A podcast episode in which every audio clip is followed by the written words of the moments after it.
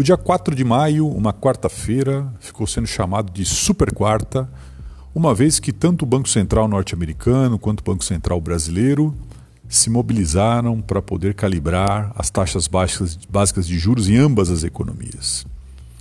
A economia norte-americana fez a maior alta de juros dos últimos 22 anos, um aumento forte de meio ponto percentual, jogando a taxa de juros daquela economia para um range que vai de 0,75% a 1% ao ano. Além da magnitude do ajuste, também fica evidente que esse processo apenas se iniciou e deve continuar nas próximas reuniões com muita intensidade.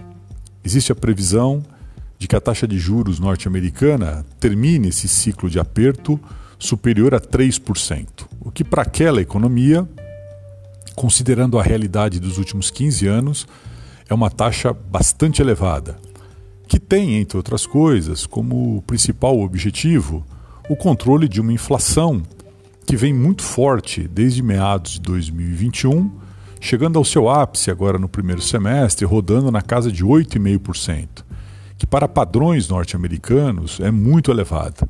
Vamos lembrar que a inflação norte-americana sempre gravitou nos últimos anos entre 1 e 1,5%. 8,5% é uma taxa com a qual muitas gerações de norte-americanos é, nunca se depararam. Né? E isso é bastante relevante e pede, por parte do Banco Central, uma atitude mais hawkish. Vamos lembrar que uma atitude hawkish é exatamente uma alusão a Falcão, né, a Falcões.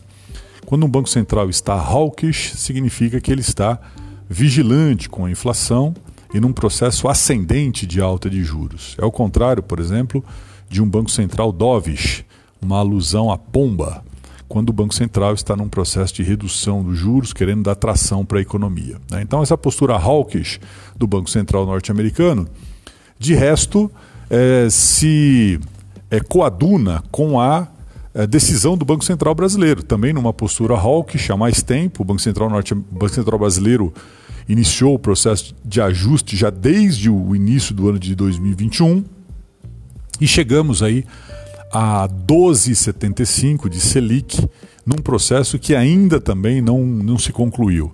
Aqui no Brasil a inflação está um pouco mais alta, ela está em dois dígitos em termos anualizados já há algum tempo, o que faz com que todas as preocupações sejam voltadas exatamente para a postura do Banco Central. Uma grande vantagem do Banco Central brasileiro nesse momento é que ele está blindado contra injunções políticas é, do atual governo que tem o hábito de se intrometer em questões econômicas. Haja vista o que tem ocorrido aí com a Petrobras.